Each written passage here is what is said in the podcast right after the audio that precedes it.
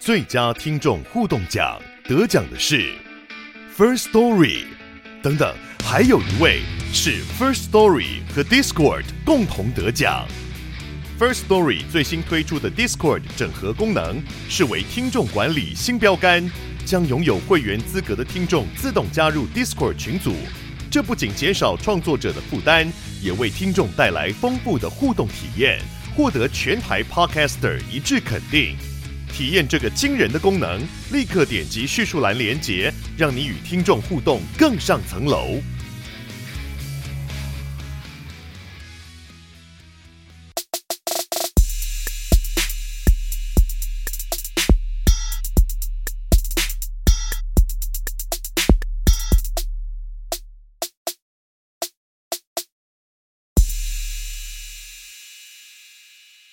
Hello，大家好，欢迎回到加密货币千万交易员呢喃，我是主持人瑞拉，在我旁边是千万交易员 Cryptor。Hello，在这个节目我们会谈论加密货币第一手实施议题、投资观点以及科普新知。如果有想听的主题，欢迎在下方留言告诉我们哦。哎，年末前的最后一集停在你的。语音也算是对大家一个不错的礼物了。我好久没有录 podcast，超级期待。希望大家也是年底感受到我们送大家一个礼物，好不好？瑞拉的声音，那开始吧。那今天第一则新闻呢是二零二二年底了嘛，各种各样子的统计就在这时候出来。那这一则新闻是说，自今年三月以来，有十七位加密货币投资者，他们总共损失了一千一百六十亿美元的个人财富。根据富比士的一篇。报道指出呢，加密货币著名投资者的资产呈现相当大幅度的缩水。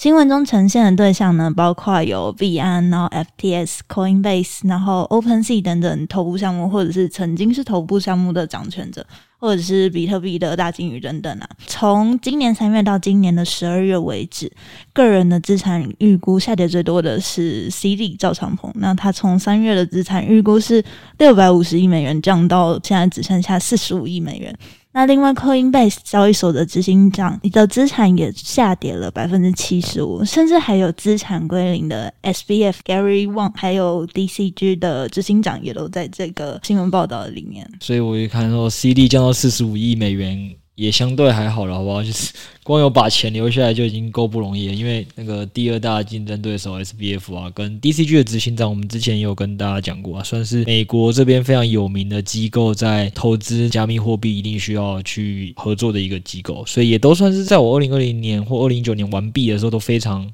有名的大前辈啊，结果现在都这个状况，资产归零，不是资产归零了啦，因为当然 SBF 在交保事情或入狱的事情大家都知道，然后这个 DCG 这些公司目前也都很有可能有。很多负债是未结清的，所以其实这个问题比想象中的还大。那原因也很简单啦，因为这些人呢，基本上就是用了超过他自己本业的杠杆嘛，所以当然在市市场下跌不如他们预期的时候，这钱就没有守住。然后我觉得圈内绝对是很惨，因为从那个 就是 Coinbase 的执行长，他资产下跌七十五趴，我觉得这个比例蛮合理的。因为大盘也这样吗？呃，就是从去年一年到现在啊，因为那篇新闻就写，那时候我还吓到，他写说这一年其实这个加密货币市值已经蒸发了两兆多美元，我想说，哎，对，我确实有印象，因为在币圈最高点的时候是甚至是有超过整个台股的市值的，对，所以我那时候想，我那时候就记得币圈市值在两兆多美金，然后看到他这样写，我再特别回去对一下现在市值，哦，现在市值确实已经跌掉两兆多美金，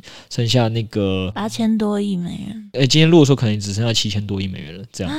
对对对，所以就是应该说，确实跟去年最高点比起来，已经掉了七十二趴。所以你说 Coinbase 执行长掉了七十五趴，我觉得也没什么异常。但我觉得这件事情就是都是从你用什么角度去看啦。因为你说现在这个七千多亿、八千亿美元左右市值，其实就跟去二零二零年的哦，现在讲已经没办法讲去年了，因为去年一整年都在下跌，实在是跟两年前的十二月底是差不多的。那个时候我还特别有印象，因为我是二零一九年底，我又再早一年玩加密货币嘛，二零一九年底、二零二零年初去投资加密货币。那时候的比特币其实二零二零年是一个很嗨的一年，就是现在七千亿、八千亿美金的市值，那个时候是一个很开心的时代。就是我从十一月到十二月就看着比特币从一点五万美金左右涨到三万美金左右，也就是说现在这个市值的规模，当初的比特币大概是三万美金，但现在是剩下一万多美金嘛。然后以太币那时候是在六七百美金，现在是一千多美金嘛。所以其实如果是以那个时间点回过来看现在的话，又会觉得老说没那么糟。但我说，那当然是你幸运的，像我一样是在三年前就已经在这个市场。我是二零一九年底、二零二年初大量建仓，我买的时候那时候市值有多低，你知道吗？就是我那时候买总加密货币的市值在一千亿美金到三千亿美金之间的规模，那大概就是现在，即使是现在跌掉了七十几趴的时候，我当初买的时候市值大概只有在现在的三分之一到五分之一。所以你如果从那个时间点来看，那你也不意外，就是说为什么我现在还能叫千万交易员，或我觉得我今年起码录到现在资产也在扣。写，但是我没有那么的痛苦的原因，就是因为我确实是经过一个更低的时期涨到现在时期，所以老说，在我对于有在研究加密货币投资周期来讲，我对于现在这一段确实是。没有太意外，就是这在我当初投资的时候我就有感受到。但这件事情痛苦的点在哪里？就是说这件事情就是说，如果你的交易手法只有就是像这样做价值投资，就是一开始就买进去，或者是你是买 buy and hold 的，那你要等待黎明曙光的这一段会非常的痛苦。因为就如我们之前录的那一集在讲二零二三年资产配置的，我们其实对二零二三年的加密货币的市场是基本上还是偏比较悲观的，起码在 Q1 来讲。所以呃，对这些人的加密货币市值已经 蒸发了这么多。然后包括你现在可能看已经跌掉七八十趴，对于我们来看是觉得它其实还是会继续往下掉的啊。就是以产业的周期而言，还有这个整个总经环境来讲，它的去的泡沫还是不够多的。对，所以可能这个痛苦还需要再等待很长一阵子。那我们也是有跟大家分析说，在这个时候，其实你应该要善用的是加密货币的操作法。我们就是跟大家讲两个，一个就是你一定要去适时的配置一个底仓。那这个所谓的底仓，就是你可能要用你资产的有余裕的资产，就是要扣掉你生活花费支出，你真的能拿来投资的。我觉得在这个时期的加密货币，二零二三年你大概只需要配十到十五趴之类就够了。但如果这十到十五趴，就是你这样子的买，因为你真的也不知道它会跌到什么时候。那如果你幸运的像我当初是买在现在三分之一到五分之一市值的话，那其实很有可能你之后在最后你的那个投资的绩效还是会翻两到三倍，对你的总资金。所以在这个逻辑底下，我个人还是会觉得底仓是基本上是应应该是要配的，对，这是这是一个最简单的逻辑，也是我们一直在跟大家讲。那我还是觉得这件事情从以前就一直很逆人性。我之前二零二零年、二零一九年这样投的时候，我自己就觉得很孤单，对，所以非常痛苦。但投下去真的不知道什么时候会回来啊，说不定它又继续不见了。对啊，没有，所以我才讲的说，为什么这东西叫做底仓，或者是就是你一定要强迫自己做这行为，因为这件事情确实是你不这样做，就跟人家为什么很多人会跟你要做定期定额的 ETF。我们讲股票数据回来好了，虽然可能现在听币圈很绝望，那我们要不要听听股圈同一个时期发生什么事？就是股圈其实基本上也是受到这一波费的货币紧缩的状态。举刚刚那个为例哦，如果 BTC 的高点是二零二二年的十一月八号，在六点九万左右的话，那时候台股大概是在一点七万多。那其实再到我们今天录制的时间，它也掉到一万四了嘛。如果有在玩台股的人就知道，所以也将近跌了二十趴。当然，相比于币圈，这都是小 case，但是对所有人来讲，现在已经够痛苦了。然后你知道，现在大部分股圈的人也在讨论的一个问题，就是说。那到底我们什么时候才可以去抄底？然后就会有各种投资机构在跟你说，你去看现在各个什么美国投行啊，或台湾的投顾报的底部都不一样，就是有人是讲第一季、第二季啊，然后有人是预计明年年底其实可能就会维持平盘，或者是就逆转。那也有人还是会很悲观的看待二零二三年，因为觉得。费的整个升息是二零二四。那老实说，老实说，主动投资这件事情，你要真的做得好，本来就不是那么的容易。你看，光这个股票的这个讨论的时间点，大家都说不准。而且股票的时间点是这样，就是它是有产品组合，还有很多的毛利率去可以估的。结果这些已经投资了几十年大的投资机构都没有办法分析得清楚。那你何况是在加密货币圈，要去找到一个正确的低点跟高点，所以。这就是为什么你说股圈也这么多人在讨论呢？低点什么的，因为大家都想买在一个绩效最好的时候。但我个人的认知而言，这件事情本身就是困难的。所以，与其与其你要去买一个绝对的低点去放大你的绩效，这件事情本来就很难。那还不如你就是每个月配一点，你觉得就是你买这个底仓，在下跌的时候不会让你很不舒服的位置。那这样子的好处是什么？这样子的好处就是说，当后来它真的诶。相对低点也经过，也被你买到了一些，再回到相对高点的时候，你的总资产就会垫上去。我可以讲一个很负责任的案例，因为也刚好今年币圈在进行一个大逃亡，所以我从币圈移出来部位，现在也没事可做，除了放在银行里有一堆现金以外。呃，对对，就是现对那个，我现在除了在银行有一堆现金以外，我明明都知道明年理论上美股会有个更明确的下杀，或台股还会有一个更明确的下杀，会比现在啦。但是我其实在今年年底就开始在下单了，就是我从出来之后我就开始，今年已经下了好几次，然后明年也预计持续会下。那你觉得我会预期说我一定要在二零二三年年初买在一个绝对低点吗？我觉得那也非常的困难，但对我来讲那也不是很重要，就是我只要买到一个相对的低。然后在高的时候，呃，以股票来讲，可能赚个二三十趴。那以正常来讲，你要去工作，要追上这个报酬，可能也蛮困难。那币圈其实更是你应该要去善用这个特性。就对我来讲，现在的比特币跟现在的以太币，你现在买这个底仓是很有机会，可能在两三年后就翻个三四倍的。那何乐而不为？所以基本上这件事情买的前提一定是在，就是呃，像瑞亚讲的，你你可能会很痛苦，你不知道你要买到什么时候。但是基本上，对我觉得在买这个时候，你要先想的是，比如说你月薪的，或者是你的总资产的什么五分之一、十分之一定期投入，反正这个月的没等到它涨上来，就下个月，对吧？你知道，唯一只有一件事情没办法这样做，就是房地产。就是股圈跟币圈，我觉得币圈有一个比股圈好的特性，就我刚才讲嘛，它波动性更大嘛，所以你买这个底仓的期望值跟让你资产的增幅是更明显的，所以我觉得币圈是对我来讲是一定要打底仓的。因当然这下跌波动的时候也会更痛苦，所以你自己为了要能耐，呃，要有办法克服这件事，你一定要是配的那个比例，你自己要能接受。低一点也没关系，但是我觉得你要配。那再来币圈跟房呃股圈都是有一个很好的历史价格、历史波动可以去抓，但是房地产是相对难抓，而且房地产基本上你很难做。这种币圈跟股圈这种平均分配，你光买一件，你可能就买到快死了。然后我想一个更有趣的，像因为最近钱出来嘛，有想说，诶，那来看看房地产好了。所以我现在也在研究房地产。对我而言，我可以很也铁口直断，可能币圈跟股圈我不是那么在意。就算我即使知道明年会更低，然后我可能也会今年开始陆陆续续买，因为我最怕的是低点到高点那一段涨二三十趴的时候，我没有任何资产，因为你那个资产的上涨一定是。本金乘上你的报酬率，那大家在乎的都是报酬率的放大，但没有人在乎你一开始打了多少本金进去。所以对我来讲，我更在乎的是我要打够多的本金进去，在那个报酬率往上的过程。所以币跟股，我现在都已经是有在做这个所谓的低点配置，但是房地产就没有。为什么呢？因为房地产很简单，第一个当然是因为以今年来看，目前还是在走陌生段的上涨了。你其实会发现，跟股票圈跟币圈是不一样的。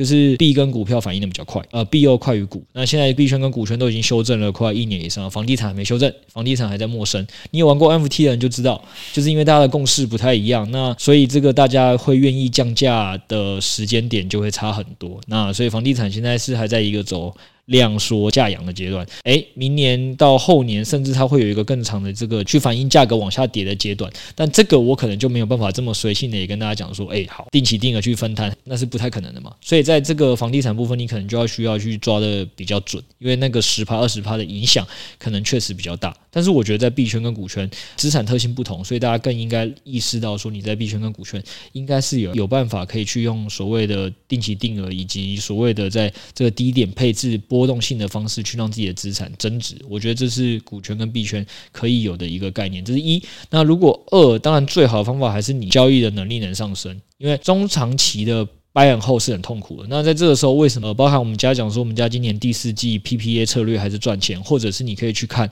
为什么这么多交易所现在还在做 copy trading。copy trading 的中文很简单嘛，就是你会发现他们在二零二一年的时候，没有人在跟你强调什么 copy trading，然后二零二零年的时候，那时候可能方法就是叫你要做网格啊，要做期限套利啊，但到现在大家都鼓励你去跟别人单，原因很简单，因为现在市场太烂了，在这么烂的市场，然后波动又不好抓的时候。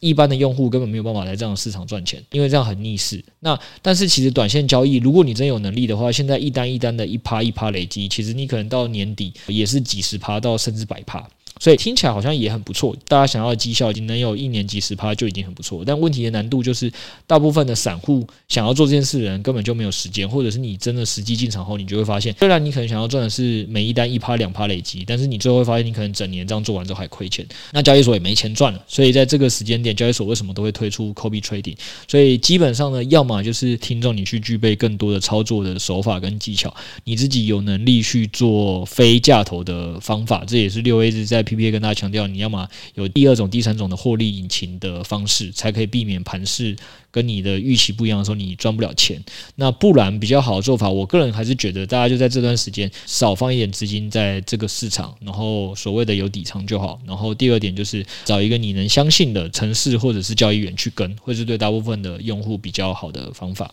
可是我想问一个小问题，好啊，知道币安上面有二零二二年回顾这件事情吗？呃，我知道。那你有去看吗？哎、欸，我今年没有。你今年没有去看？对，我也不知道为什么这么麻烦，因为我记得二零二一年的时候吧，币安是直接有做了一个影片给我，然后那个影片是告诉我说什么，我不知道它的分类区域啦，我是他在那个区域的前五百名。哦，好的。我不知道是交易量呢，还是说我的，反正他说我我是他们在这个这个区域的排名前五百名。然后我那时候还有吓到，我想说啊，我这么小咖，居然就我还想说他的分区不知道是分到多细。对，然后我想说是前五百名。对，那我知道最近大家有在晒那个二零二二年的回顾，但因为我今年二零二二年在币安做单也不多，所以我就觉得也没必要特别看，因为不要想说我是去年有一个影片回顾，直接告诉我说哦，你这个二零二一年表现极好这样。对，因为我是二零二一年底就是进币圈的嘛，然后我超级压抑，就是我几乎每天都打开币安，然后交易量超级多次，然后想到发生什么事情。所以可能你的二零二二年的这个回顾还比我精彩，就是你对币安的贡献可能比我还多。没有没有没有。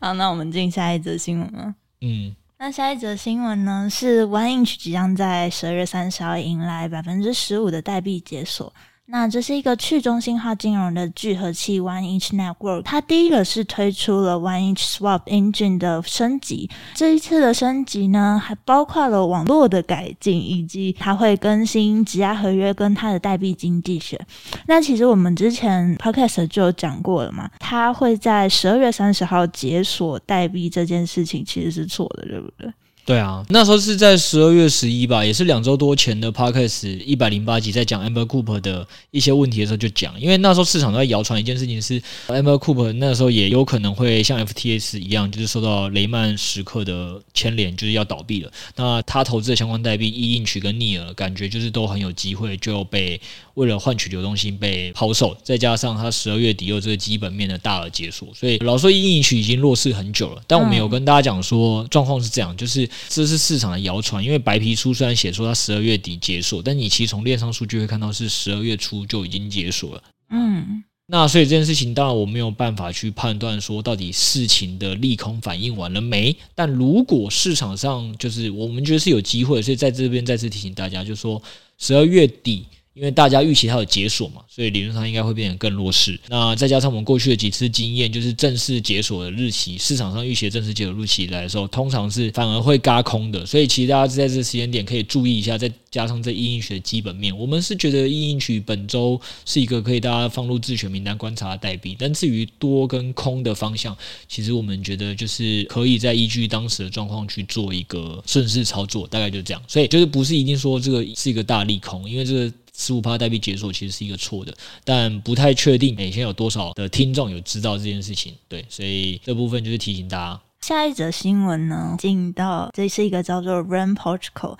它是一个算是受到 FTX 跟 Alameda 事件的打击的一个协议。先前的时候，它是在二零二一年初被 Alameda 收购，那它每季都可以从 Alameda 那边获得开发的预算。但是因为 Alameda 破产之后，它就没有金援了嘛，所以他们为了维持项目的营运跟二点零的开发，他们的治理的这个道提出了一个提案，就是嗯，希望可以铸造新的 Ren 代币为那个这个 Ren Protocol 二点零提供营运资金。那这个提案呢也顺利通过了，Ren 的基金会铸造约一点八亿颗的 Ren 代币，依照现在的价格计算，大概总价值是一千零七十万美元了。根据提案的内容，为了资金灵活性，他们不会对呃这个代币实施锁仓的限制。然后另外的话呢，他们也会为了要将旧的润代币置换为新的代币。他们会提供一个无限期的单向置换合约，然后另外的话就是他们也有呼吁各家交易所尽速对这一次的提议做出相关的措施。其实这个新闻是大概圣诞节假期的这个假日六位哥传给我的，星期一早上看的时候，它已经涨了十三点四八八。哦，没事啦，就是没有啊，圈内就是真的很常会发生这种事情，所以这个很明确是什么呢？就一开始看起来，大家已经觉得这个项目快没救了嘛？对，因为看起来就是他过去是靠别人的支持，就是赞助去开发的。那现在居然富爸爸都已经倒了，那现在是不是预期他会走不下去？所以他当然就相对比较弱势。那后来这个项目有推出了一些自救方案，所以在这个逻辑底下，很多人就会觉得又有一线生机。所以这我们也常常跟大家做分享。你不要觉得一个东西已经烂了之后，它就没有机会，因为有时候就是因为烂过头了，市场反应完之后会发现，哎，原来还有比现在想象中预期的其他解法。对，所以它就有可能会再涨。那所以六 A 那时候周日讲的时候也，就是也跟瑞亚讲说，他注意到这新闻，其实可以拿出来讲。那也没差，我跟你讲，大家也不用灰心，就是基本上 Podcast 就在做一个教育跟分享。所以老实说这类的案例非常的多。二零二三年呢，嗯、光我们现在上一集 C 投资在跟大家在分享的时候也有讲到，二零二三年你去拉 Messari 啊，或者是你去。直接自己去查，现在要大额解锁代币非常的多，那这些大额解锁代币可能对大家来讲现在都是利空，但会不会这些大额解锁代币之后都会去啊？不止大额解锁代币，另外一个是我们也知道很多像这类 run 的例子，有很多公司在二零二三年自己会烧到没钱，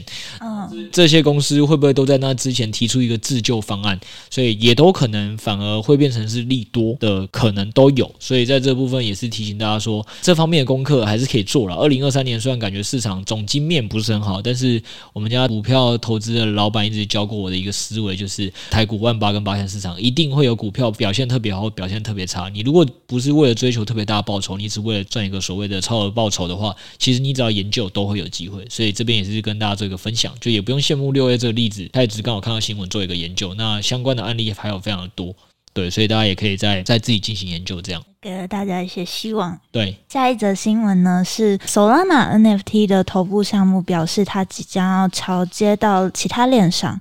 那这是十二月二十六号的新闻哦。Solana NFT 项目 DeGas，嗯，他表示他明年的 Q1 就即将要桥接到以太坊。那另外 Yuns 呢，也在他 Twitter 上面表示说，明年的第一个季度要桥接到 Polygon 上面。那为什么呢？就是因他的创办人有出来说，他们会迁移的主要原因呢，是因为他们社群的反馈了。因为自从 FTX 事件以来，Solana 它的整个生态上面不是很好。那他其实社群就觉得说，如果 DeGas 在以太坊上面的话，可能会突破可能十一呀之类的。然后如果 Yuns 在 Polygon 上面的话，它也有可能会成为主要的活跃项目。会这样子迁移到两个链上面的原因呢，是可能 DeGas 它。已经是蓝筹的项目了，那它可以有机会在以太坊上面跟主要的蓝筹项目做一些竞争。那 Yuns 比较新，然后数量又比较多，所以在 Polygon 上面呢，可能会之后可以有很多品牌合作的机会啊，对它的大规模采用也会有很大的帮助。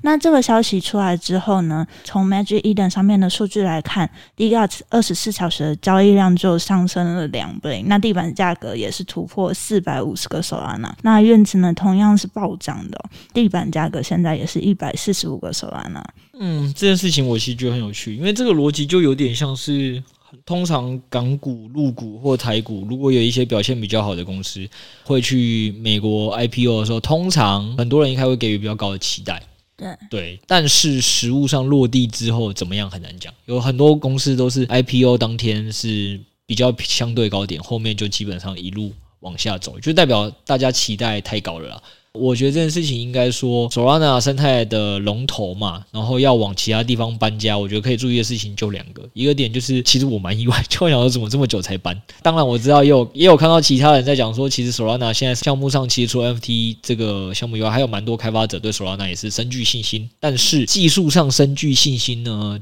呃，我们现在纯粹讲都是价格面，就是价格面基本上是要看资本有没有追捧，以及你的那个后续的期待感有多高的啦。那我们之前。就有跟大家分析哦，就在市场还没有崩的时候，我们就已经有跟大家分析，我们觉得下一轮哪些公链会起来，要压住的重点就已经不再是技术本身了，而是应该是更多是它上面的 BD 的开发能力啊，就是它能创造出更。多少的应用性，更多用户采用跟采纳，这可能是会比较有机会的叙事，或它行销能力强不强。所以人家在分析那一篇说 Solana 上面的生态开发数据的时候，Solana 上面自己的 BD 的团队就自己有聊嘛，就是说，其实老实说，论 BD 的能力啊，尤其是在 FTS 走了这个，就我觉得不单只是富爸爸问题，是他一个原本很强的行销公关伙伴走了之后，相对于 Matic 他们还有很多的路要去学习，就是他们的可能 BD 能力就没有那么的强。对，那所以这件事情拉回到，我觉得 Solana 这个这两个头部 NFT 项目的。